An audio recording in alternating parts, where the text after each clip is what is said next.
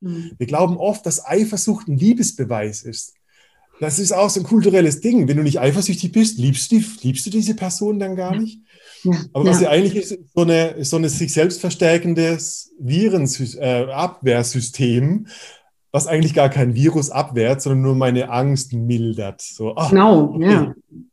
Was? Mit, mit, wem schreibst du da? Mit wem textest du da? Wer ist die Person? Ja. So Gefahr abwenden, die nicht da ist. Und ähm, das ist ein, natürlich ein sehr großer Minuspunkt für sehr viele Beziehungen. Welcome to Rhine and Rouse, your favorite no bullshit sex podcast with Jones Bolt.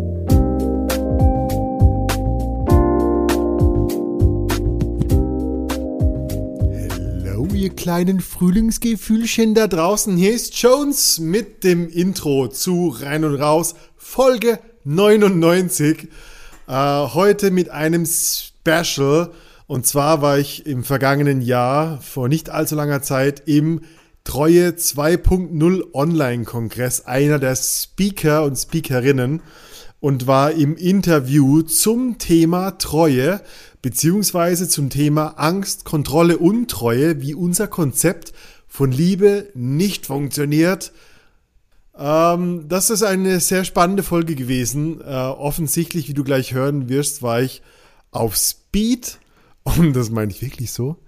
Aber ähm, da, diese Folge, diese Stunde ist wirklich äh, voller Signature Material, voller Evolutionsbiologie, Theorien über Treue, über Monogamie, über Polyamorie und wie eigentlich die wirkliche, natürliche Art der Beziehung für Menschen, für die Menschenfamilie funktionieren kann.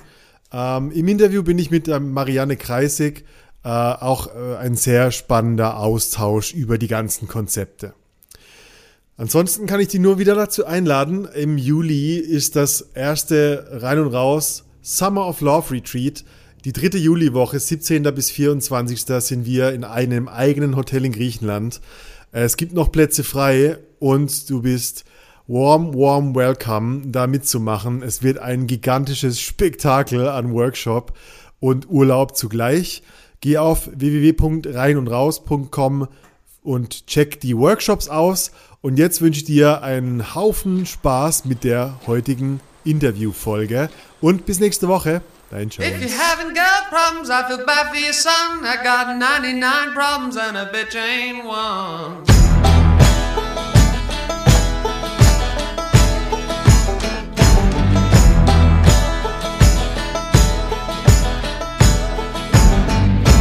Tip my hat to the sun in the west. Feel the beat right in my chest. At the crossroads a second time. Make the devil his. It's a pound of flesh, but it's really a ton.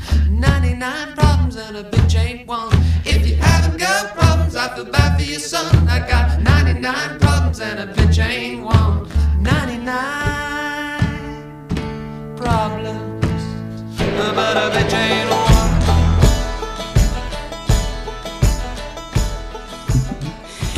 Hallo, herzlich willkommen bei diesem Interview im Online-Kongress Treue 2.0. Ich bin Marianne Kreisig und ich bin heute hier mit Jones Bolt. Jones ist Sexperte, Sexhacker und Gründer von dem Rein und Raus Podcast, ein Sex-Podcast, ein sehr, sehr spannender.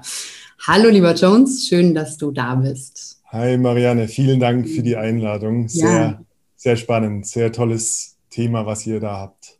Genau, und dein Thema, das ist nämlich auch sehr spannend heute, ähm, und zwar sprechen wir über Angst, Kontrolle und Treue und vor allem, wie unser Konzept von Liebe nicht funktioniert. Ja. Und oh bevor wir in dieses Thema reinhüpfen, möchte ich, ja, ich möchte ganz gern ein bisschen mehr von dir erfahren. So, wie wird man Sexperte? Wie wird man Sexhacker? Wie wird man der Gründer von dem Sex-Podcast? Wie bist du dazu gekommen? Äh, ich, also ich glaube, jeder, wenn wirklich jeder gute Therapeut kommt aus einem gewissen eigenen Leid äh, zu seiner Profession. Und bei mir war es definitiv so, dass ich äh, in meiner Historie ziemlich viel mit Pornos zu tun hatte, ähm, komme da aus einem, aus einer, ja, aus einer langen äh, Historie, von Beziehungen, die nicht funktioniert haben, von Porno, von Sucht, von, von Ängsten, von, von äh, Zurückhaltung, von der Unfähigkeit zu daten auch. Mhm. Ähm, und ähm, bin da über Therapieformen ähm, letztendlich rausgekommen, zu mir selbst gekommen, ähm, habe irgendwann angefangen, diese Therapien auch zu lernen. Also ich bin mhm. Gestalttherapeut, habe viele Ausbildungen in NLP, in Hypnose, habe über ähm, Somatic Experiencing, Traumatherapie viel gelernt und hatte sehr gute Mentoren, die äh, genau diese Kombination aus Persönlichkeitsentwicklung und Sexualtherapie mitgebracht mhm. haben. Und ich habe irgendwann rausgefunden, so wow, ähm, alle die meisten Probleme, die wir erleben, äh, Nummer eins sind die meisten oder fast alle Probleme sind zwischenmenschliche Probleme. Es gibt fast keine Probleme, die nicht irgendwo für uns individuell zwischenmenschlich sind. Mhm. Und wenn sich Probleme so richtig zeigen, dann, wenn wir nicht nur physisch oder nicht nur psychisch, sondern auch physisch oder andersrum nackt sind. Also beim Sex, wenn es um Scham, Schuld, äh, Ängste geht. Ähm, und das war mein Erlebnis. Mhm. Und ähm, irgendwann habe ich gemerkt, so, wow, das ist das Erlebnis, das sexuelle Erlebnis von ganz vielen Menschen. Und dann habe ich vor zweieinhalb Jahren angefangen, darüber zu podcasten, weil es mich einfach aus eigenem Interesse ähm, angezogen hat. Und mittlerweile sind es zweieinhalb Jahre später und ich glaube 120 Folgen rein und raus Sex Podcast. Ja, ja, unglaublich spannend. Ja. Ja, also, na, ne, das ist also ich, ich bin da echt sprachlos, weil es ist, ähm, also dein Podcast ist wirklich genial, ja, ich höre den auch sehr, sehr gerne. Und es klingt okay. jetzt alles so sehr smooth, wie du das beschrieben hast, na, da war das Problem, dann habe ich mich auf den Aha, Weg gemacht, ja. oh, und dann jetzt hier stehe ich da. Ähm, ja, ja. Wie, wie, wie war das in Wirklichkeit? Also war das tatsächlich so? Weil das klingt jetzt so nach einem sehr sag ich mal, entspannten Prozess, so, so wie du es beschrieben nee, hast. Ziemlich, also ziemlich harter Prozess. Ich habe mhm. so für mich festgestellt, diese ähm, so mit dem Thema Scham, Schuldgefühle umgehen zu lernen oder konfrontiert zu sein, mit, ein, mit meinen wirklich eigenen Themen konfrontiert zu sein, ist extrem schmerzhaft. Das geht, also, das geht zurück auf Themen wie Urvertrauen, wie ähm, ganz frühe Wunden, die uns zugetragen wurden. Ähm, was später Sexualität ist, kann im, im, im, im frühkindlichen Stadium äh, vielleicht eine, eine Co-Abhängigkeit sein, kann ein Trauma sein. Und die, die Bögen, die Themen sind sehr viel größer als eben nur rein und raus. Und dementsprechend mhm. ist rein und raus auch so ein Wortspiel mit, ja, es geht um rein und raus, aber es geht halt auch rein in unangenehme Erlebnisse in, in Therapien äh, und wieder raus zur Reflexion, zum Wow, was ist da eigentlich passiert? Ähm, also dieses Wortspiel hat auch diese zwei Seiten. Für mich waren das super schmerzhafte Momente in Therapie, äh, sehr viel Trauerarbeit, mhm. ähm, sehr viel ähm, Scham, Konfrontation. Mhm. Ich glaube, Scham ist ein Gefühl, was man, was sich auflösen lässt, indem man es konfrontiert, genauso wie, wie Angst zum Beispiel. Mhm. Ähm, Scham ist in der Definition auch nur eine Angst, nicht okay zu sein, wie ich bin, im Grunde genommen. Ähm, und ähm, Mentoren, die, äh, also ich hatte sehr gute Mentoren, die wirklich einen knallharten Spiegel mir gezeigt haben, der ja meine Identität kurzfristig in Frage gestellt hat, immer wieder. Und ähm, das ist immer so eine Bewegung von Einbruch und Aufbau. Ähm, und das, das, wenn man durch ist, kann man leicht drüber reden. Mittendrin ist es ein einziger Sturm und mhm. es ist immer noch für mich. Ich bin da nicht durch und bin jetzt der Guru, sondern ich erlebe immer noch ähm, kleinteiligere Themen in Partnerschaften, in Sexualität, in Beziehungsmodellen. Ähm, die, diese Arbeit hört, glaube ich, nie wirklich auf. Ja, ja, also es ist wirklich kontinuierlich. Ne? Es sind Zwiebelschichten, die werden gefühlt, sie werden immer Absolut. dünner, ja? aber es ja. geht immer weiter bis ins Unendliche. Das ist genau, Zwiebelschichten. Man sagt ja in Therapie oft so peeling the onion. Ja. So, oh, endlich die Schicht weg. Oh nein, das sind mehr Schichten. Ja. ähm, aber es ist auch, ich glaube, was man mit der Zeit lernt, ist so ein Vertrauen darauf, dass nach der Schicht auch wieder die neue Freiheit kommt und diese mhm. Rein- und Raus-Bewegung mhm. auch immer zu einer größeren Freiheit letztendlich führt, wenn ich mich konfrontiert habe. Mhm. Ja. das ist spannend, was du sagst, ne? weil es ist das Thema Angst, was du auch mitgebracht hast heute für mhm. dieses Interview, mhm. also Angst und Kontrolle. Und auf der mhm. anderen Seite jetzt was, ja, die, die Angst, die eigentlich, wenn man sie überwindet, was für eine Freiheit dahinter steckt. Absolut. Ja, ich, ich würde ja. jetzt gerne schon direkt sozusagen auch hinleiten zum, was du gesagt hast, ja, Angst und Kontrolle. Wo ja. ist da die Verbindung überhaupt zur Treue? Also, ja. wie, wie, wie spielt das, also, wie spielt das alles zusammen? ich glaube, also ein wesentlicher Bestandteil von diesem, von diesem Podcast ist, dass äh, ich immer gemerkt habe, wie viele E-Mails ich von Leuten bekomme, die Fragen haben. Mhm. Sagen, hey Jones, vielen Dank für die Folge. Ich habe da mal eine Frage. Die meisten sind in einer Beziehung, die meisten leben eine, eine relativ monogame Beziehung. Und ich habe irgendwann gemerkt, so, wow, die Muster äh, in den E-Mails sind oft die gleichen. Wir leben eine gewisse Zeit in einer, in einer monogamen Beziehung. Wir sind uns treu. Aber, Punkt, Punkt, Punkt. Und dieses Aber hat manchmal so eine Struktur von, der eine Partner will mehr Sex als der andere. Der eine Partner ähm, will mehr Kontakt mit anderen Personen als der, als der zweite. Also es, ich meine, ich habe irgendwann rausgefunden, so ja, Beziehungen, Partnerschaften sind in gewisser Weise Systeme. Und wo immer ein System stattfindet, gibt es mit Sicherheit eine Person, die mehr von etwas oder weniger von etwas will, beziehungsweise mehr Angst hat, etwas zu verlieren als die andere. Und da passieren in Beziehungen oft so diese Probleme. Und ich habe festgestellt, eine der großen, der, eine der großen Ideen ist in unserer Kultur, dass wir romantische Liebe und sexuelle Befriedigung in einen Topf gesteckt haben. Mhm, ja. Und ähm, wir fest daran glauben und das die meisten Probleme verursacht. Also der Gedanke, dass mein romantischer Partner, meine monogame Beziehung auch meine sexuelle Erfüllung sein muss, ist ein zentrales Problem in den Fragen, die mich über den Podcast erreichen, von mhm. ähm, den meisten ähm, committeden Beziehungen. Ja. Mhm. Mhm. Und da dachte ich so, wow, ähm, was ist denn überhaupt unsere Definition von Treue? Woher kommt denn Treue? Mhm. Und in, da kommen wir gleich noch vielleicht drauf zu sprechen. Ich habe mhm. mich immer sehr auch dafür interessiert, ähm, mit, so mit dieser Frage, was ist denn unsere Natur? Ja, super ja. schwierige, super schwierige Frage. Ja, wer sind wir ähm, wirklich? Ne? Was, was, ja. was machen ja. Mhm. Was ist, was ist kongruent für den Menschen? So, was, was, also äh, in letzter Zeit war es oft so, was ist die richtige Ernährung für uns? Das ist so ein Thema. Paleo, vegan, äh, Getreide, was ist gut, Gluten. Also wir, wir sind ja ständig in dieser Auseinandersetzung, was ist denn unsere Natur, was entspricht unserem ja. Verdauungssystem, wenn es um ja. Nahrung geht. Und ich habe mich immer gefragt, was ist denn unsere Natur, wenn es um zwischenmenschliche Beziehungen geht oder mhm. um mhm. sexuelle, den sexuellen Teil von Treue oder Exklusivität zum Beispiel. Mhm. Was sind denn unsere Modelle? Und also kulturelle Modelle, ja, ja. Konzepte. Und was ist so der, wenn, wenn ich es auf einen längeren Stretch der Evolutionsgeschichte beziehe, was sagen denn eigentlich Evolutionsbiologen? Mhm. Und ähm, das hat mich immer sehr interessiert ja. und, und ich habe da spannende Fragen oder Antworten gefunden, die ich oft ähm, als polarisierend auch wirklich markieren will, weil ich glaube, sie helfen Leuten ähm, aus ihrem einzigen Extrem, das muss doch monogam funktionieren, ein bisschen mehr Spektrum, ein bisschen mehr Bandbreite zu erhalten, zu, zu wahrzunehmen mhm.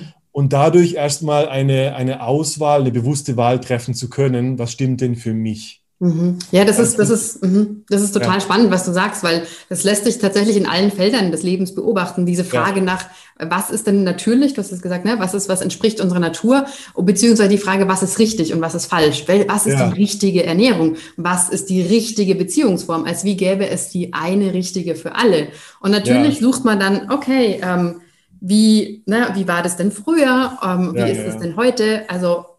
Nach Belegen, die uns, wo wir im Prinzip unsere eigene Geschichte rechtfertigen können, die wir, mhm. die wir so uns erzählen. Ja? Ähm, genau, das, und, auch das, ja, auch ja. unsere Glaubenssätze äh, bewiesen suchen in unserer Geschichte irgendwo. Ja. Ja, und das finde ich, das finde ich total spannend. Und du hast schon gesagt, ne, du hast da viel Spannendes gefunden bei den Evolutionsbiologen. Ja, ähm, ja das würde mich interessieren, weil ne, jetzt aktuell, wenn man, wenn man über Treue spricht, dann ist ganz klar, okay, in der Beziehung Treue bedeutet, wir sind monogam. Ja? Mhm. Aber mich würde auch interessieren, ja, so gab es diese Idee schon immer. So.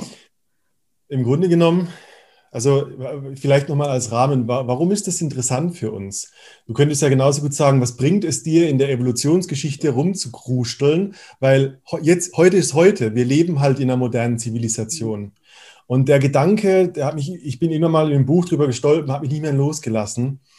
So wie wir heute leben, im Vergleich, also wenn wir jetzt 2000 Jahre nehmen, du könntest noch knapper machen und sagen, nehmen 200 Jahre, weil Das ist die wissenschaftliche und die industrielle Revolution, die eigentlich wirklich bestimmt, dass wir wirklich heute so leben, wie wir leben. Elektrisches Licht, Mobilität und so weiter. Ähm, verglichen mit ungefähr, man kann jetzt sagen, zwei Millionen Jahre Menschheits-Evolutionsgeschichte. Wenn man das auf eine Uhr mit 24 Stunden projizieren würde, dann ist unser modernes Leben, wie wir heute leben, ungefähr eine Minute davon, wenn es 2000 Jahre sind. Wenn es 200 Jahre sind, ungefähr fünf Sekunden. So, wow. Also, Wahnsinn, und ja. was mich da interessiert, ist vor allem, okay, also die, die, das limbische System und die das emotionale Gehirn in uns drin, das ähm, unsere Emotionen bestimmt, dass unser Grundgefühl von Vertrauen, von Zugehörigkeit, von Annahme und Ablehnung ähm, steuert, unsere tiefsten Ängste, das, hat eine, das steckt in der Evolutionsgeschichte in uns drin von zwei Millionen Jahren. Unsere, das, was wir bewusst denken, das hat ungefähr so 100.000 Jahre im Gepäck. Vor 100.000 Jahren hat der Mensch angefangen, im Osten von Afrika sich in die Welt erstmal hinaus zu begeben. Das heißt, wir waren für 23 Stunden und 59 Minuten wahrscheinlich Jäger und Sammler, haben in Bedarfsgemeinschaften gelebt, wo ähm, die Idee von Treue an Treue versprechen überhaupt gar nicht in den Sinn kommen konnte, mhm. mhm. weil mein Vertrauen in der Gemeinschaft war. Und äh, dadurch ich gar nicht die Kontrolle oder das Vertrauensversprechen von einer anderen Person gebraucht habe. Bitte lass mich nicht alleine, weil ich nie alleine war. Mhm. Und ähm, warum ist das? Ähm, warum ist das so spannend? Letztendlich ähm, mir ist einmal ein, ein, wirklich guter Satz gekommen, der es gut zusammenfasst, Jäger und Sammler versus unsere heutige Zivilisation. Mhm. Als Jäger und Sammler war die Gemeinschaft unser Haus und die Reise die Gewohnheit, die letzten 100.000 Jahre. Heute ist unsere Gewohnheit das Haus und die Reise unsere tägliche Routine. Mhm. Das heißt, wir haben uns sehr viel mehr individualisiert. Wir sind im sogenannten Century of Self. Alles geht um mich, mich, mich, ich, meine Zeit, mein Moment. Jede Werbung spricht von meinem Moment. Also sehr ego. Wir sind in sehr ego-basierten Zeiten. Und äh, dementsprechend ähm, ist die Idee von Treue wahrscheinlich eher ego-basiert, nämlich ähm, versprich mir, dass du bei mir bleibst. Das ist mhm. mein Partner. Mhm. Ja? ja? Und das macht es uns, glaube ich, so schwer. Mhm. Ja? Ich, ich überlege gerade, ist es, ist dieses, okay, du bist meins, ist es, ist es Ego, ist es oder ist es tiefe Angst? Ja, ich habe nämlich vor kurzem äh, in so einem Trauma-Online-Kongress auch was gehört. Ja, da hat Gabor ja. Maté drüber gesprochen, dass unsere Gehirne als Kinder, unsere Amygdala und die ja. Größe der Amygdala wird einfach auch bestimmt durch das, was in unserer Kindheit passiert. Das heißt, wenn Absolut. wir Eltern haben, die, ja. die, die sich nicht um uns kümmern oder wenn wir, wenn wir als Babys weinen und sie kommen nicht, dann dann ist da ganz viel Stress da. Ja? Und Absolut. diese Angst, die, die ist in unserem Gehirn dann blöderweise angelegt. Ne? Es kann sich ja wieder verändern, aber es ist erstmal da. Und dann als Erwachsene ähm, treffen wir auf Partner und mhm. haben blöderweise diese Erfahrung gemacht in der Kindheit. So scheiße, meine Eltern, die, ja. die kommen nicht, ja, oder sie gehen ständig und lassen mich alleine. Das heißt, Absolut. Ja, ja die, die, dann sind wir bei dem Thema, was du gesagt hast, Kontrolle. Ja? Dass ja. unsere Beziehungen heutzutage so stark von Kontrolle geprägt sind. Ja, also ich gebe dir recht und das ist auch ein wichtiger Punkt von, von zum Beispiel Trauma. Ähm, zum Beispiel der ähm, Robert Sapolsky, sehr bekannter Evolutionsbiologe, ähm, äh, hat in der, sagt in der Studie, jemand, ein Kind, das Trauma erlebt hat, Abweisung in der Kindheit, hat eine Amygdala, die ungefähr in 150 Millisekunden auf, ähm, auf äh, Gefahren in der Umgebung reagiert wohingegen eine normale Amygdala 350 Millisekunden braucht. Mhm. Das Interessante, was der herausgefunden hat, ist, dass diese Amygdala von ängstlichen Menschen Gefahren erkennt, die vielleicht gar nicht da sind. Mhm. Also so dieses vorweggenommene Gefahr. Virenschutz, aber Befriedigung darin findet, diese unsichtbare Gefahr abgewendet zu haben. Mhm. Und das hält uns in so einem, in so einem Momentum, wo ich glaube, ähm, dass, also wenn jetzt eine Partnerschaft, egal ob äh, wer jetzt in der Partnerschaft ähm, eifersüchtig ist, mhm. wir glauben oft, dass Eifersucht ein Liebesbeweis ist. Das ist auch so ein kulturelles Ding. Wenn du nicht eifersüchtig bist, liebst du, liebst du diese Person dann gar nicht? Ja. Aber was ja. eigentlich ist, ist so, eine, so ein sich selbst verstärkendes Virenabwehrsystem, äh, was eigentlich gar kein Virus abwehrt, sondern nur meine Angst mildert. So, ah, genau, okay. ja. Was? Mit, mit, wem schreibst du da? Mit wem textest du da? Wer ist die Person?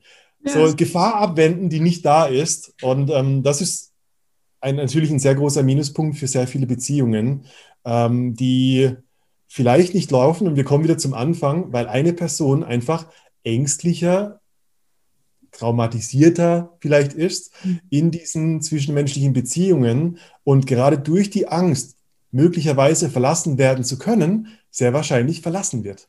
Ja, ja.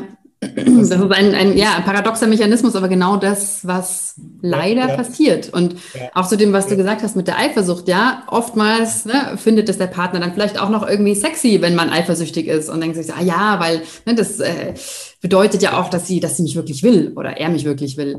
Dabei ist die Eifersucht ja auch nichts anderes im Prinzip als ein Indikator für vergangene Verletzungen. Ja, je eifersüchtiger ja. ich bin, desto mehr ist da, muss da irgendwie passiert sein in der Vergangenheit, wieso ich denn so, wieso ich so stark reagiere. Absolut, ja. absolut. Und das wird, also das wirklich das Interessante, was ich bei, also bei dieser Art von Verletzung ähm, gelernt oder gelesen habe, ähm, ist Peter Levin, der Begründer der, von Somatic Experiencing, in seiner Erfahrung, ich glaube, ähm, Sprache ohne Worte heißt das Buch, er sagt, das, das Interessante bei traumatisierten Personen und das klingt nach einer kleinen Gruppe, aber in gewisser Weise sind wir alle mehr oder weniger äh, traumatisiert ähm, im, äh, im Sinne von einer Entwicklungstrauma. Das muss nicht immer ein großer Bang gewesen sein. Das, ein Trauma kann auch sein, wie du ähm, lernst, wie deine Eltern miteinander umgehen und das mit dir mitnimmst in die Welt da draußen.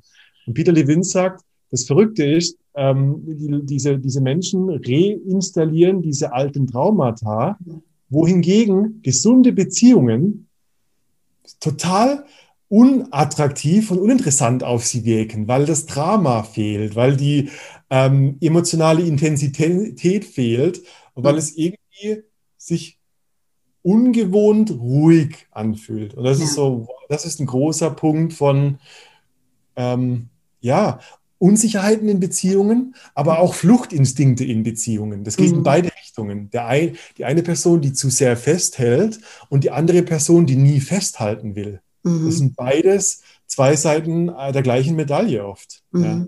Ja, ja, jetzt haben, haben wir, das ist ganz spannend, weil jetzt hast du schon erzählt, eigentlich wissen wir, warum das nicht funktionieren kann, ja, auch evolutionsbiologisch und wo da die Schwierigkeit ist. Aber warum glaubst du, ähm, fällt es so vielen Paaren, ähm, ja, warum fällt es so schwer, diese Konzepte von Treue loszulassen oder auch zu sagen, okay, vielleicht wäre es natürlicher, wenn wir uns öffnen für andere Menschen auch, ja, in unserer Beziehung?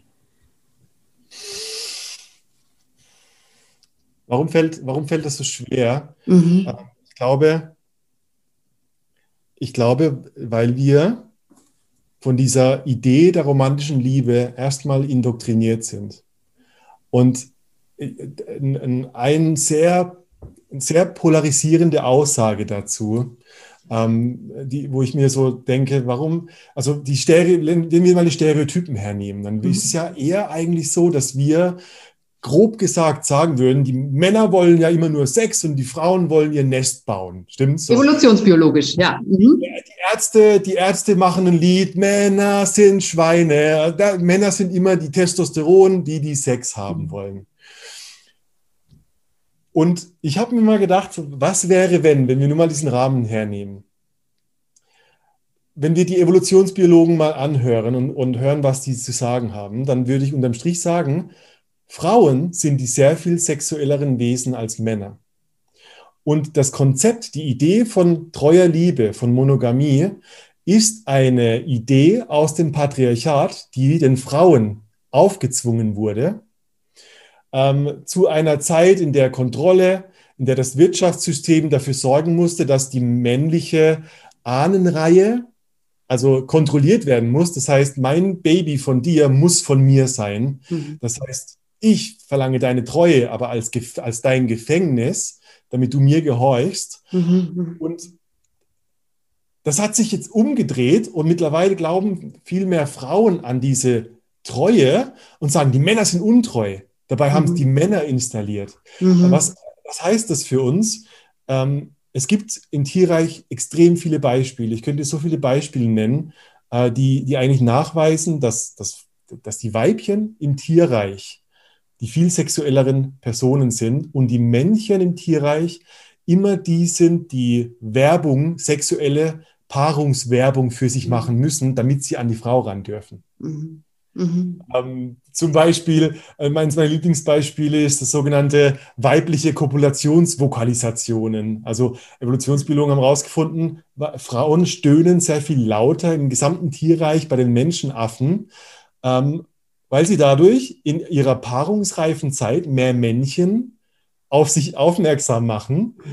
Und heute in vielen indigenen Völkern ist es noch so, dass die Frauen, dass man davon ausgeht, dass, der, dass das Kind von den Samen ganz viel unterschiedlicher Männer mhm. entsteht. Also mhm. beim einen, beim Krieger kriege ich die Stärke, beim Weisen kriege ich die Weisheit, bei dem Mann, also so diese Idee der Exklusivität, der sexuellen Exklusivität ist in, in den meisten indigenen und Völkern, die jetzt noch als, als Jäger und Sammler leben, völlig losgelöst von der Idee der Monogamie, die nicht stattfindet. Mhm. Also da, und da kommt so das Paradoxon rein, ähm, rein auf hormoneller Basis, was man messen kann, Oxytocin, Vasopressin, das sind ähm, alles Hormone, die für Bindung verantwortlich sind und die geben uns ein ganz klares Fenster, dass die dass wir im Grunde genommen als Menschen eine sequentielle Monogamie leben.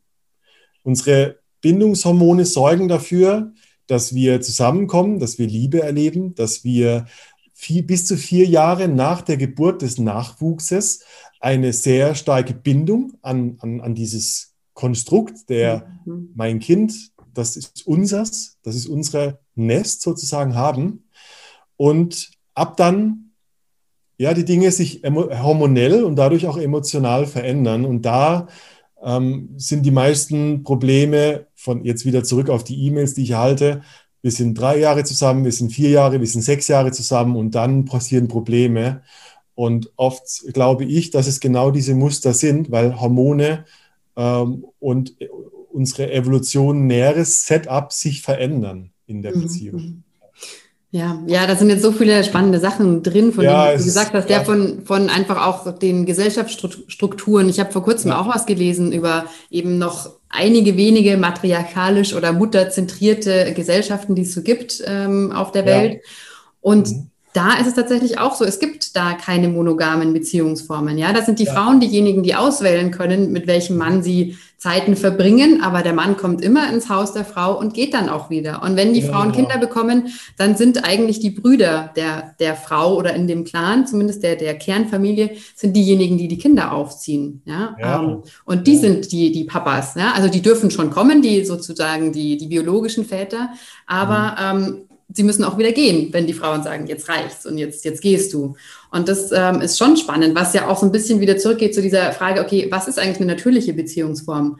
Dann, ja. wenn, wenn wir all das nehmen, was wir aktuell jetzt an Informationen haben, ja, über auch über ähm, Anatomie, ja, also über den männlichen Penis auch, der eher ähm, so gemacht ist, dass ne, vielleicht äh, das Sperma der Vorgänger wieder rausholt, ja, ja. Ähm, dann, dann würde das ja ganz klar heißen, ja, dass, dass wir auf jeden Fall nicht für Monogamie gemacht sind. Ne? Dass ja, es nicht die richtige also, Beziehungsform ist oder natürliche. Nummer eins, das, also was du gerade erzählst, super wichtig ähm, oder, oder sehr interessant. Ich habe vor zwei Tagen mit einer, äh, mit einer Frau gesprochen, die auf Maui lebt, die also in einer ähm, indigenen polynesischen Kultur lebt, mhm. wo wirklich die Frauen die Königinnen sind. Und ähm, sie sagt, das ist eine der friedvollsten Gesellschaften, die sie kennt. Da gibt es keinen Krieg. Die Männer sind deshalb nicht weniger männlich. Ich glaube, auch das, so ein patriarchales Denken, wenn die Frauen an der Macht sind, dann sind wir die Loser. Und sie hat auch gesagt, das Problem ist wirklich, wir können uns dieses, diese wirklich 180-Grad-Drehung nicht vorstellen, ohne so viel Kontrolle gleichzeitig abgeben zu müssen. Und deshalb halten wir uns an diesem Alten fest. Das mhm. ist so, wir haben, eins meiner Lieblingsworte aus dem Buch Sex at Dawn ähm, ist die sogenannte Flintstoneization. Du kennst du die Flintstones, diese ja. Zeichentrickserie von mhm. früher? Mhm. Und was zeichnet die aus? Flintstones haben Autos mit Reifen aus Stein und gehen in den Supermarkt und haben Familienleben und so weiter. Jabba dabba du, ist das nicht, das war glaube ich äh, Flintst äh, ähm, genau, ja. Flintstones. Und was, was heißt Flintstoneization? Wir stellen uns die Vergangenheit so vor wie die wie das heute halt nur rückwärts gedreht. Mhm. Mhm. So, Mhm. Ja. super schwer, unsere, die, die Zeit vor unserer Zivilisation uns vorzustellen, weil wir haben nur diesen Bezugsrahmen. Mhm. Und ähm, um auf deine Frage zurückzukommen, was ist denn jetzt eigentlich die natürliche Art, eine Beziehung Ja. zu führen? Ähm, beim Menschen, das Verrückte beim, beim Menschenaffen, beim Homo sapiens sapiens ist, wir sind ein Mischwesen. Guck dir unsere Zähne an. Wir haben Beißzähne für Fleisch, wir haben Backenzähne zum Zermürben. Sind wir Vegetarier, Veganer oder Fleischfresser? Alles. Welchen Darm haben wir? Ja, wir haben einen Darm, der Pflanzen genauso wie tierische Eiweiße verdauen kann. Ähm, guck dir zum Beispiel einen, einen großen Maßstab, ähm, wie wir zusammenleben für Evolutionsbiologen, ist die Körpergröße. Ähm, je monogamer eine Spezies ist, umso größer ist der Unterschied zwischen Männchen und Weibchen. Ähm. Mhm. Gorilla ist zum Beispiel extrem monogam. Ähm, deshalb ist das Männchen sehr, sehr viel größer und schwerer als das Weibchen. Der Gorilla hat einen sehr viel kleineren Penis und extrem lange Spermien, weil da gibt es keine Spermien-Competition. Ähm, der muss sein, das Spermium muss sich nicht gegen andere Spermien verteidigen. Deshalb braucht er nicht diese Menge. Und deshalb braucht er auch keinen großen Penis, weil er nicht tief eindringen muss, um das Spermium vom Vorgänger rauszuziehen. Mhm. Also so diese Pfropfwirkung. Ja. So, und, und was, ist der, was ist der Mensch? Wir sind, wir sind beides irgendwie. Äh, die, die, die Menschendame, das Weibchen, ist 10 bis 20 Prozent kleiner als das Männchen. Das heißt, ja, tendenziell eher Richtung monogam, aber halt auch nicht ganz monogam. Mhm. Und die, die Begründung ist, äh, die Evolutions- oder die Biologen haben das sozusagen, je monogamer, desto mehr Kontrolle muss ausgeübt werden. Also wenn, wenn man das, dieses, dieses okay, mhm. also Das- ich habe mir gerade überlegt, dieses, Beispiel, was du gebracht hast von den Gorillas, ja, wieso Das muss, ist ja spannend. Ne, ähm, wieso muss der Unterschied so groß sein, ja, um, um dann vielleicht diese Kontrolle ausüben zu können, so. Ich glaube, die Kontrolle ja, aber eher die Kontrolle ähm, von Männchen, sich, sich unter den Männern zu verteidigen. Mhm, Wer, mhm, mhm. der als der Silberrücken der Anspruch auf das Weibchen hat. Und ich glaube eher, und, und andersrum ist genau andersrum, äh, wenn du unsere, unsere Cous, Cous, Cousinen und Cousins anschaust. Ja. Äh, wir sind genauso eng mit dem Schimpansen wie mit dem Bonobo ähm, äh, verwandt. Und da ist es ziemlich, also da sind die ähm, ähm, Verhältnisse sehr viel, sehr viel ähm, gleicher von der, von der Körpergröße. Und worum geht es da? Wahrscheinlich, weil die Fra Frauen genauso mehr Mitspracherecht haben, im, im Grunde genommen bei der Paarung Mhm, mhm, ähm, oder sogar wählen. Und äh, deshalb die in der, in der Rang, in der, in der sogenannten Power Dynamic, in der, in der Machtstruktur nicht dominieren müssen. Ja, ja. Weil, weil es eher eine, eine, eine, also nee, es gibt Hierarchien, aber die ist eher, die ist nicht so spitz wie bei einem Gorilla, wo das eine, der Silberrücken als Oberhaupt, als der Testosteronböller schlechthin sitzt und darunter halt einfach diese Struktur klarer wird. Und, und es ist ganz klar, wen ich hier befruchte, sozusagen. Mhm, mhm. Ja. also ich, weil es ist einfach so ein unglaublich spannendes Thema, weil es immer wieder eben zu dem zu, zurückgeht, ja, was, was ist richtig, was ist falsch, was ist natürlich, was ist nicht natürlich. ja, und ja, ja. Die, die, ich glaube, jeder Mensch hat so dieses Grundbedürfnis nach. Schwarz-Weiß und Ja, Nein und richtig falsch. Und blöderweise ist es aber in, in der Wirklichkeit nicht so schwarz-weiß. Und ähm, tr trotzdem frage ich mich, weil du hast am Anfang dieses Beispiel mit der Uhr gebracht, ja. Also dass eigentlich Ja. so das, was wir jetzt leben und dieses Verständnis, was wir haben von, von Treue in Beziehungen, von körperlicher Treue in Beziehungen, dass das ja Hm. eigentlich wirklich wie so ein Wimpernschlag ist, ja, in der Menschheitsgeschichte so. Und ich frage mich so, wa- warum, ja, warum ist es trotzdem so schwierig, ähm, sich davon jetzt zu lösen und zu sagen, so, hey, wir, obwohl es war ja eine ganz kurze Zeit, das heißt, genetisch ist ja eigentlich das andere in uns angelegt. Und trotzdem ist diese Angst oder auch Kontrolle, was du gesagt hast, ist so enorm. Also, Ich glaube, ja. also ich glaube auch, ich glaube nicht, dass wir in der Menschheitsgeschichte dadurch untreu waren, übrigens. Ich glaube, dass, dass Treue ein extrem hoher Wert war in unseren, in unseren äh, Bedarfsgemeinschaften. Mhm. Da, da musstest du sehr viel treuer sein, weil wenn du untreu warst im Sinne von Lügen oder irgendwas verheimlichen, dann war das ein sehr viel größeres, äh, ein sehr viel größeres Todesurteil als Mhm. heute. Das heißt, für, für mich ist so diese Bewegung, wenn ich, nehmen wir 100.000 Jahre, wo wir auf Wanderschaft gegangen sind, wo wir die Welt bevölkert haben. Was war, was war vorher? Welche Qualitäten waren in der Gemeinschaft und welche Qualitäten haben wir heute dadurch ersetzt? In der Gemeinschaft haben wir, glaube ich, Vertrauen auf, also wir haben Vertrauen verlassen und sind zur Kontrolle übergegangen. Das Vertrauen war in der Gruppe gegeben, damit ich heute nicht verlassen werde und allein bleibe, muss ich dich kontrollieren, in gewisser Weise. Mhm. Wir sind von sogenannter Reziprozität, also ich teile heute mein Essen mit dir, weil ich darauf vertraue, dass du dein Essen mit mir morgen teilst, wenn ich keins mhm. habe, also Wechselseitigkeit, sind wir zu Lügen gekommen, weil wir glauben, wir können mehr haben als. Wenn ich drei mhm. Bananen haben kann, warum soll ich mit dir teilen? Ich habe morgen auch noch eine Banane. Mhm. mhm. Ganz, ganz bildhaft mhm. gesprochen. Und wir sind von Zyklen, und das ist ein weibliches Thema, der Zyklus, aber auch der, der, der Wechsel der Gezeiten, die Saison, äh, die, Klima, ja. Wir sind ja. von Zyklen zu Stress gekommen, weil wir versuchen, die Zyklen unter Kontrolle zu halten. Mhm. Und beständig zu sein. Mhm. Und wenn du es jetzt auf, ähm, auf Beziehungen oder auf Treue in einer Beziehung münzt, sozusagen, dann, und stell dir vor, auch eine Beziehung geht durch Zyklen, lebt durch Reziprozität, durch Wechselseitigkeit und lebt durch Vertrauen dann ist die Idee eigentlich, dass Treue für uns ein sehr hoher Wert sein kann, aber nicht dadurch, dass ich dich kontrolliere und du mich kontrollierst, sondern dass meine Treue ein Angebot an dich ist und deine Treue ein Angebot an mich. Und wir können in der Mitte zusammenkommen und sagen, wow, ähm, wir, wir teilen dieses Erlebnis jetzt zusammen, aber wir machen aus, dem, aus den Zyklen, aus der, aus der Wechselseitigkeit keinen sozialen Vertrag, dem wir zustimmen auf alle Ewigkeit. Mhm. Und ich, ich, das schließt Monogamie nicht aus. Aber was es sagt, ist, dass ähm, Monogamie oder, oder sexuelle Exklusivität nur eine einzige Definition von Monogamie sein kann.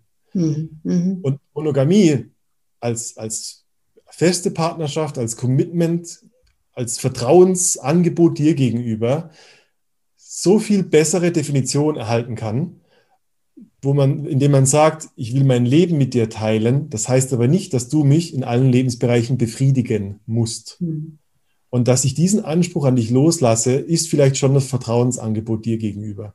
Mhm. Ja, also basierend eigentlich so Treue verstanden als ja Vertrauen, eigentlich ein ganz tiefes Vertrauen, genau. was man Absolut. zueinander hat. Ja, Absolut. Ja, und ich habe also auch, das ist nicht alles nur meine persönliche Erfahrung. Ich, ich zehre auch ganz viel von Gästen im Podcast, die so leben, mhm. ähm, wo ich einfach ähm, feststelle, wenn ich die E-Mails lese, die so ängstliche E-Mails, die sagen, was soll ich nur tun, dass mein Partner wieder normal wird?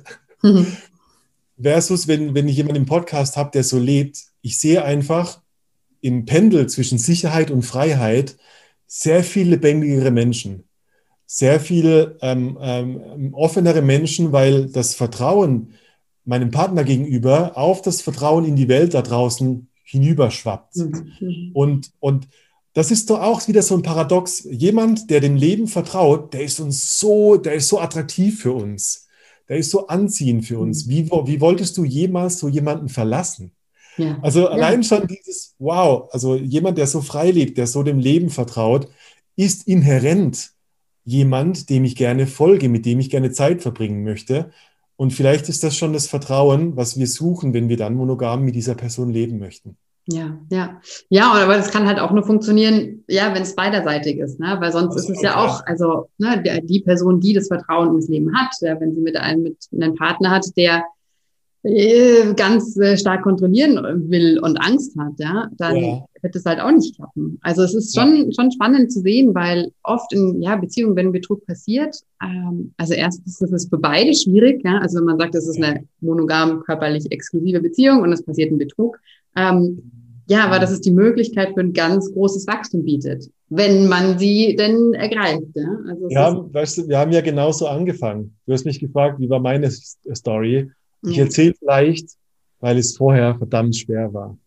Und mhm. äh, das, das, ist ein Schmerz, also das ist ein schmerzhafter Prozess. Und ich will also jedem äh, Menschen oder jedem Paar da draußen, die in dieser, in dieser sich in diesen Turbulenzen befinden, ähm, sagen, es gibt immer die, die Möglichkeit, aus diesem Schmerz heraus zu flüchten und halt dann immer wieder so ein Muster zu erleben.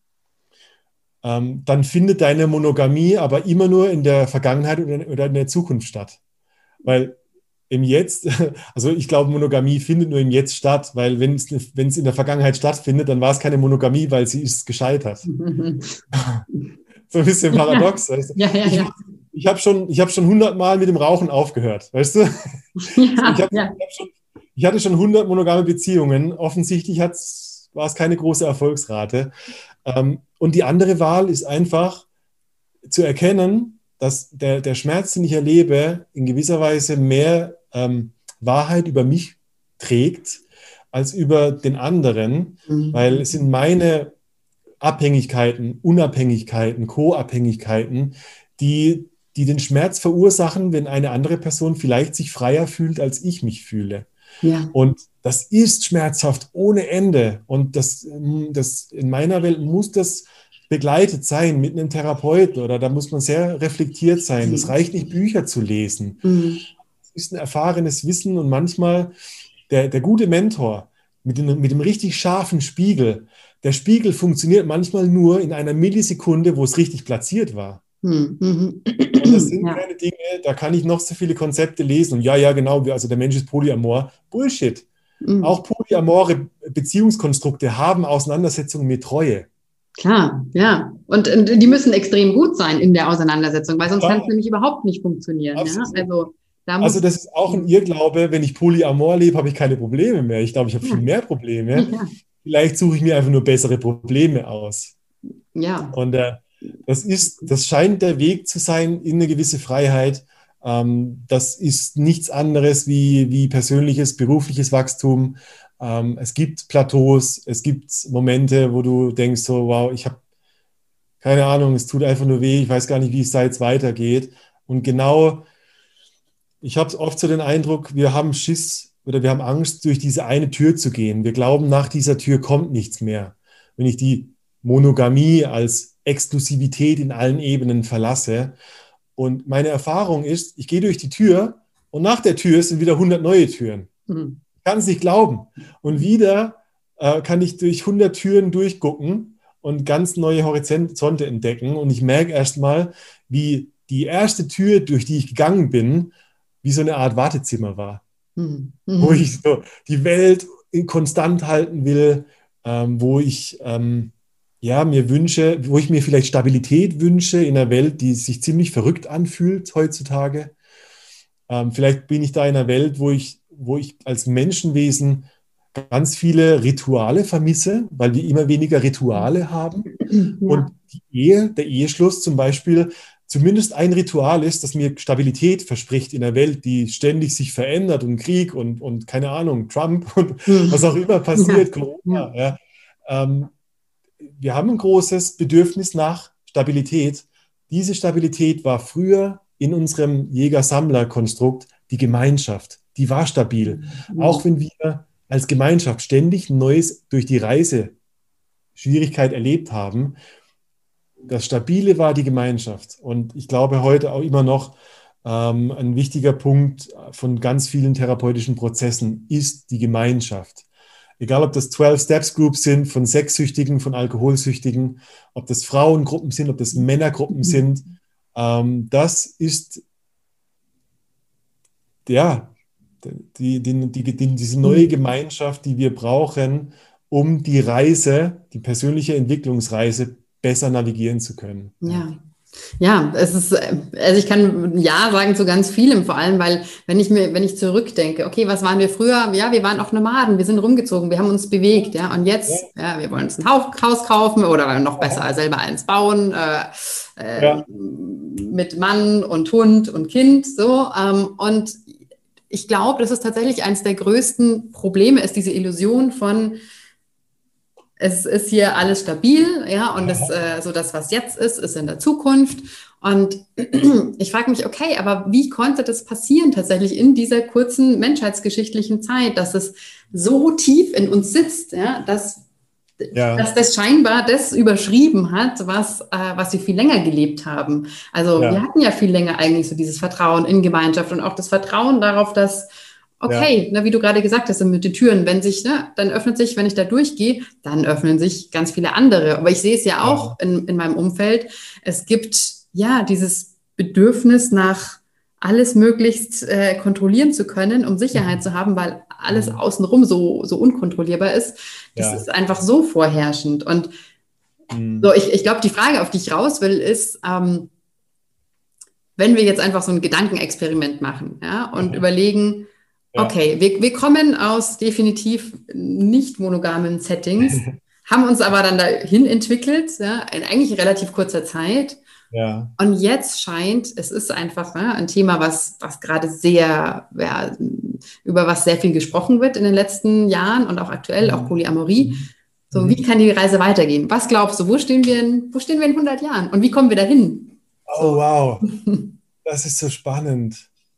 Also ich glaube, wirklich, was mich am meisten begeistert hat, ähm, wirklich das Buch Sex at Dawn ähm, ja. ist mhm. super, super gut. Und letztendlich, äh, wie sind wir da hingekommen? Äh, äh wenn man es kurz zusammenfasst, ich glaube, man sagt, also viele Kritiker, Zivilisationskritiker sagen, das große, der, der größte Fehler der Menschheitsgeschichte ist, dass wir das Korn domestiziert haben. Mhm. Dass wir, dass wir, also früher wir sind den Tieren gefolgt und die Tiere sind den Früchten oder dem, dem, der Natur gefolgt. Und das war unsere Reise. Und sobald wir das Weizen, das Korn domestiziert haben, hatten wir die Möglichkeit, sesshaft zu sein, weil es immer wuchs oder weil wir es unter Kontrolle gehalten haben. Dadurch ähm, sind wir erstmal in Menschenmenge, in Zivilisation gestiegen. Und je mehr Menschen da waren, umso mehr Getreide hat es gebraucht. Und plötzlich war die Co-Abhängigkeit, das war, und das war Wachstum. Und mhm. ähm, je mehr Menschen da waren, umso mehr Zivilisation musste man unter Kontrolle halten und Hierarchien einführen. Und bumm, 10.000 Jahre später sind wir da, wo wir jetzt sind. Ja. Ähm, das ist die ganz kurze Zusammenfassung, ähm, wie das ungefähr so stattgefunden haben muss. Ja. Ähm, viele sagen so, ungefähr vor 12.000 Jahren äh, gab es in der Türkei so die ersten Spuren von diesem Getreideanbau. Und ähm, ja, ich glaube, ganz, so wenn wir jetzt ein paar Jahrhunderte zurückgehen, war, war so die äh, soziale Zugehörigkeit super wichtig. Das heißt, ähm, ja, wenn du dir überlegst, weißt du, warum, warum gibt es Nachnamen? Das ist total, also wenn man mhm. wirklich mal drüber nachdenkt, dann wo, das hat mit zusammen Zugehörigkeit zu tun. Ja, und, und früher war es diese, diese Lineage, diese, diese männliche Abstammungsreihe, die mit einem Namen irgendwo so abgestempelt wurde. Das heißt, da war eine viel größere Zusammengehörigkeit, so zu welchem, mhm. welcher Kaste gehöre ich. Ja. Und ich glaube, von da aus haben wir uns immer weiter individualisiert. Wir sind hier wirklich im Jahrhundert der, glaube ich, Individualisierung. Ähm, wie, wie, und wohin, wohin geht das? Wow. Ja, weil es ist ja ein Dilemma. Es ist ja, es ist einfach ein Dilemma. großes strukturelles Problem, ja. also so ein gesellschaftlich, eigentlich ein soziales Problem, wenn wir es so sehen. Also diese ja. große Angst und dadurch äh, also, die, die Kontrolle, die wir halt versuchen und ja nicht nur in Beziehungen, sondern ja auch in anderen Lebensbereichen ja, äh, ich glaub, herzustellen. Also ich glaube, ich glaub, es gibt so zwei Extreme und das eine ist die romantische Idee, wieder zurückzukommen zur Gemeinschaft. Äh, da haben wir schon mal drüber gesprochen, wir zwei, und ich glaube, es, ja. funktioniert auch nicht wirklich, weil wir, wir kommen in Gemeinschaften zusammen. Also wir versuchen so eine Bedarfsgemeinschaften zu formen wieder, wie vor, vor 100.000 Jahren. Aber jeder, der in der Gemeinschaft drin ist, hat schon jetzt zu viel Ego, also zu viel Ich, ich, ich. Ähm, es gibt so dieses, diese Begriff Ubuntu, also ich bin, weil wir mhm. sind, mhm. Dann können, da können wir gar nicht mehr hinkommen, glaube ich. Das ist total, da sind wir schon zu versaut. Und ich glaube, das andere Extrem, und vor dem hatte ich wirklich Schiss, ist, dass wir immer weitermachen mit einer, mit einer technologischen Befriedigung, wo wir uns irgendwann so, also wir uns so unabhängig fühlen von der Verbindung zu anderen, dass wir gar nicht merken, wie krass wir uns immer mehr abschotten und mhm. immer mehr in unseren Fantasien in unseren Monologen mit uns selbst leben. Und davor hätte ich Angst. Ja. Und das passiert Aber, ja schon. Also wir brauchen ja. nur nach Japan zu schauen. Ja, also wenn wir Japan als Vorreiter sehen, was ja. technisch möglich ist, dann ja. gibt's, äh, ich weiß nicht, wie hoch der Prozentsatz, glaube ich, denn zwischen, ich habe gestern mit jemandem drüber gesprochen, ja, ja. zwischen 20 und 30-Jährigen ist, die, die äh, noch keinen Sex hatten. Ich glaube, da ist bei 50 Prozent oder, oder noch mehr, ja. Ähm, viele, die, die auch sagen, sie wollen auch überhaupt gar nicht, ja. Und durch, bedingt durch äh, Pornos und ne, äh, Hentai und so, die auch da ist keine Befriedigung mehr da mit echten Personen, weil das Gehirn ist so anders schon strukturiert und so anders äh, die Erregung aufgebaut, dass dann ein Mensch, also ein echter Mensch, der löst dann gar nichts mehr aus bei dir, so, weil ja, du, ja, du, du was anderes hattest. Und es gibt, also ich mhm. erinnere mich an eine Doku, die ich gesehen habe, auch, dass ja die ersten ähm, Japaner auch schon ihre Sexpuppen heiraten. Ja, ja absolut, ja.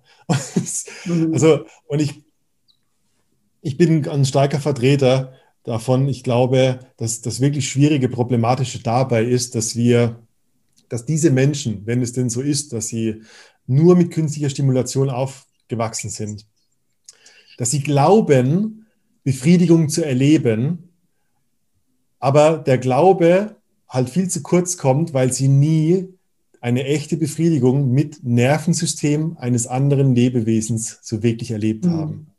Das heißt, ja, ich kann mir vorstellen, dass Masturbation auf Pornos mich befriedigt, aber vielleicht sind meine 10% deine 100%.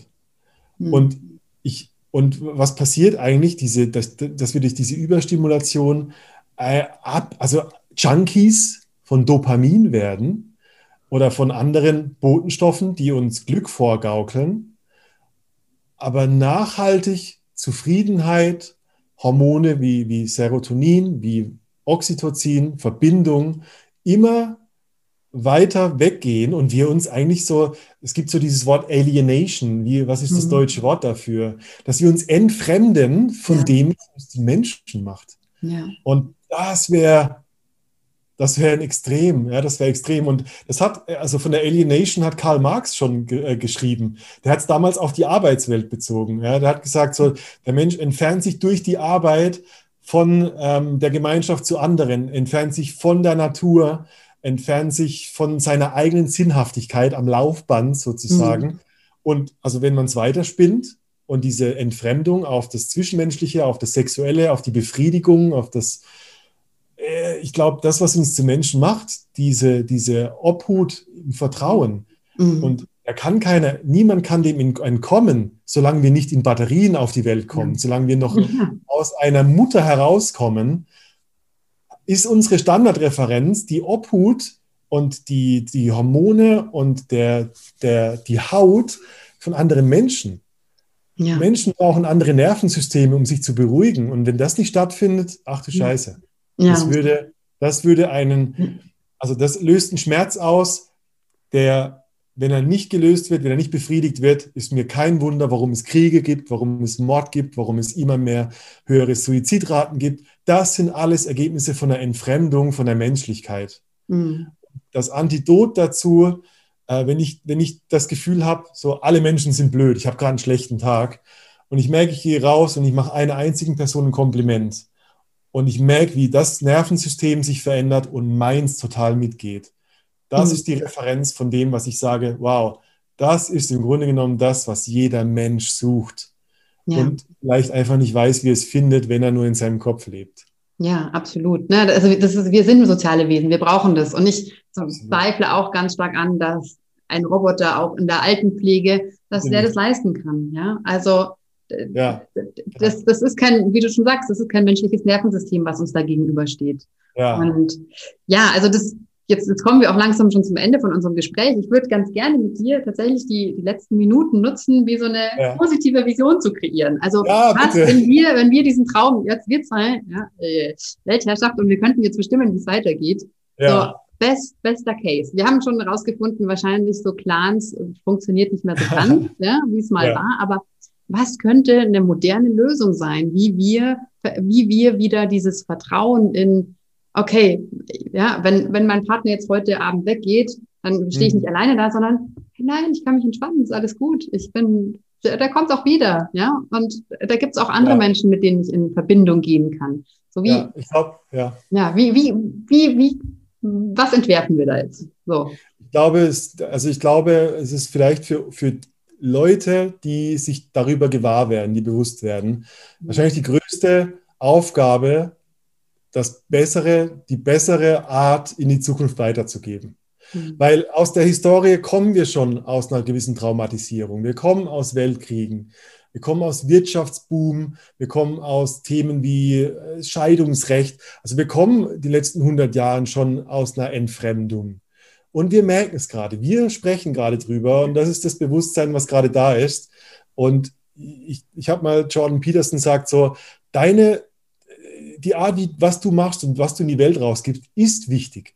Weil wenn jeder, ich sag mal, jeder, der, der wenn, du, wenn du ungefähr, ich glaube, die, die Zahl ist im Schnitt 700 Kontakte in seinem Leben hat. Du könntest jetzt sagen 700 Facebook-Freunde. Und diese 700, die nächsten 700 anstupsen und das dreimal so geht, hast du einmal die ganze Welt erreicht. Mhm. Also Ideen von, von Trauma, Gabor Mate, die Peter Levin, wie das Nervensystem funktioniert, weiterzugeben, das scheint unsere Aufgabe gerade zu sein. Um eben nicht das Generationstrauma der nächsten Generation weiterzugeben. Ja, ähm, ja. Also die, die, die beste Reparatur ist die Prävention für die nächste Generation, mhm. glaube ich wirklich.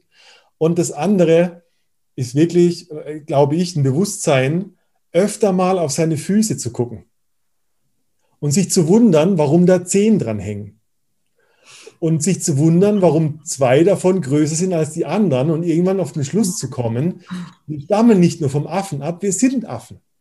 Und wir sind Affen heißt, wir brauchen Grooming, wir brauchen die gegenseitige Fellpflege. Wir ja. Sind dafür gemacht, uns gut um den Nächsten zu kümmern. Und äh, vielleicht hilft diese diese, diese Ego-Zeit hat oft so die Frage, ähm, was brauche ich, was könnte mir gut tun? Ja, und ja. Ich, ich würde gerne umdrehen und sagen, wie könnte ich heute jemand anderem was Gutes tun? Mhm. Ähm, und diese, äh, jedes Mal, wenn ich diese positive, wenn ich das anstoße, passiert so viel Positives in der Welt, dass ich das Gefühl habe, eine bessere Welt zu sehen. Zumindest das, was den Film um mich herum ausmacht. Hm. Das klingt ein bisschen vielleicht hoch auf einer Metaebene gesprochen, aber ich glaube, ähm, es geht nicht um Monogamie oder Beziehungskonstrukte, es geht darum, wie Menschen zusammenleben. Ja. Und das erlebt hoffentlich aktuell eine Kurskorrektur oder es braucht, wie so oft in der Geschichte, wenn zu viel Wohlstand war, Französische Revolution zum Beispiel, den Zusammenbruch, bevor es besser wird. Mhm. So die zwei Wege gibt es und ich glaube, wir arbeiten an der positiven daran, ähm, dass wir mehr um, um das, uns wieder mehr um den Nächsten kümmern, statt nur um uns selbst. Ja. Mhm. Vielen, vielen Dank, Jones. Das waren jetzt echt auch wunderschöne Schlussworte. Und ähm, ja, ich kann nur sagen, mach das weiter, ja, weil du stößt auch so viel an, ja, in dem, was du tust und auch über den Podcast. Das sind genau diese Anstöße, die es braucht, ja. Und damit dann ein Konzept, sage ich mal, oder auch nicht Konzept von Liebe entsteht, das funktionieren kann, ja, und das zukunftsfähig ist. Und deswegen, ja, vielen, vielen Dank für deine Impulse heute. Die Liebe hm? ist jeder, die Liebe ist in jeder zwischenmenschlichen Form treu. Das Konzept von, von wie sie exklusiv passiert, macht sie zum Gefängnis. Ich glaube, das, dahin will ich kommen. Es ist immer treu, wenn wir keine Angst haben. Dann ist Treue und Vertrauen immer da. Ja. ja. Danke. Super. Ja, vielen, vielen Dank.